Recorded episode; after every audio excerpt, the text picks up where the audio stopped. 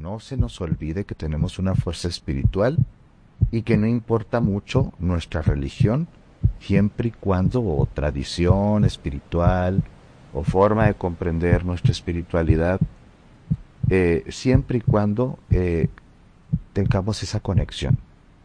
No hay que estar huérfanos de espíritu, no hay que estar huérfanos de un sentido profundo. No somos seres desvalidos ante el universo. Tenemos una fuerza espiritual y hay que utilizarla.